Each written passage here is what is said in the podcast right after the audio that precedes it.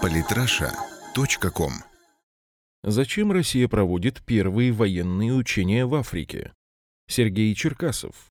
15 октября стартовали совместные русско-египетские учения «Защитники дружбы-2016», которые закончатся 26 октября. Эти маневры стали первыми в истории российскими маневрами в Африке. Это вызвало немало вопросов о том, так что же наши солдаты все же делают на Черном континенте. Все серьезно.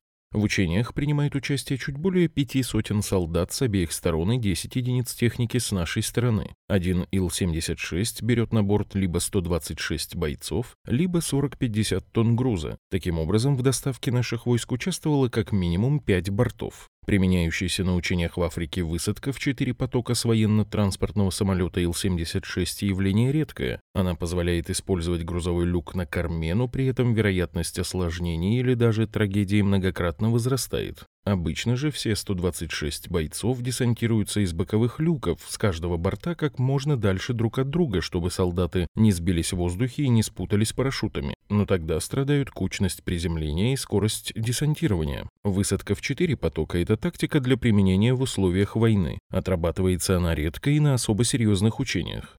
Демонстрация. Бронетранспортеры десантников должны быть легкими, поэтому они почти лишены вооружения, например, у БТРД всего два пулемета, и используются именно как средство передвижения. Основная боевая машина ВДВ сегодня это БМД-2 и ее модернизированный вариант БМД-2М, легкая, всего 8,2 тонны, но вооруженная 30-миллиметровым орудием и противотанковым ракетным комплексом. Самая же современная машина BMD-4. Она обладает 100-мм пушкой пусковой установкой, спаренной с 30-мм пушкой, противотанковым ракетным комплексом и пулеметом. Что-то из этого на учениях, вероятно, будет продемонстрировано миру, ведь учения за рубежом — это еще и применение в полевых условиях той техники, что мы предлагаем различным странам к покупке а наблюдать за ходом операции будут представители из 30 других стран. Это, без сомнения, очень пристальное внимание для того, чтобы просто посмотреть на взаимодействие Египта и России.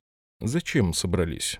Учения антитеррористические. Сегодня мировой терроризм серьезно изменился. Раньше терроризмом были взрыв-пакеты в мусорных баках, боевики с керамическим пистолетом на борту самолета, отстрел чиновников под лозунгами борьбы, ну или пояс смертника в толпе. Соответственно, и делом противодействия террористам занимались полиция, спецслужбы, особые боевые группы. Обмен опытом между странами также выстраивался на основе взаимодействия таких структур. Страны могли делиться информацией, создавать общие структуры и каналы коммуникации. Но вот где в этом взаимодействии место для нескольких бортов с десантниками? Что это за терроризм такой, для борьбы с которым необходимо привлекать не просто свою армию, но еще и союзную?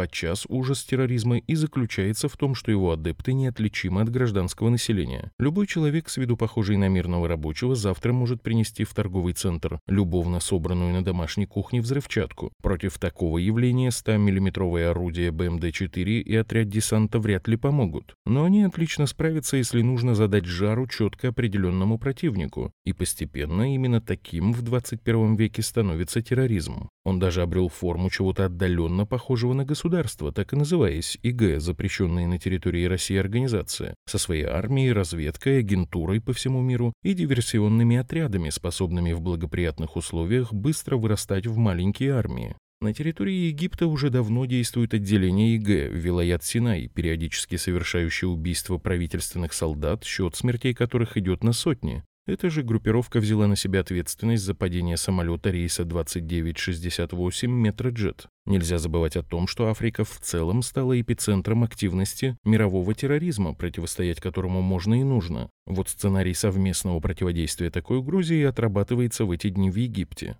А три десятка наблюдателей изучают, насколько эффективно и быстро удастся сработать российским вооруженным силам. Новая концепция безопасности.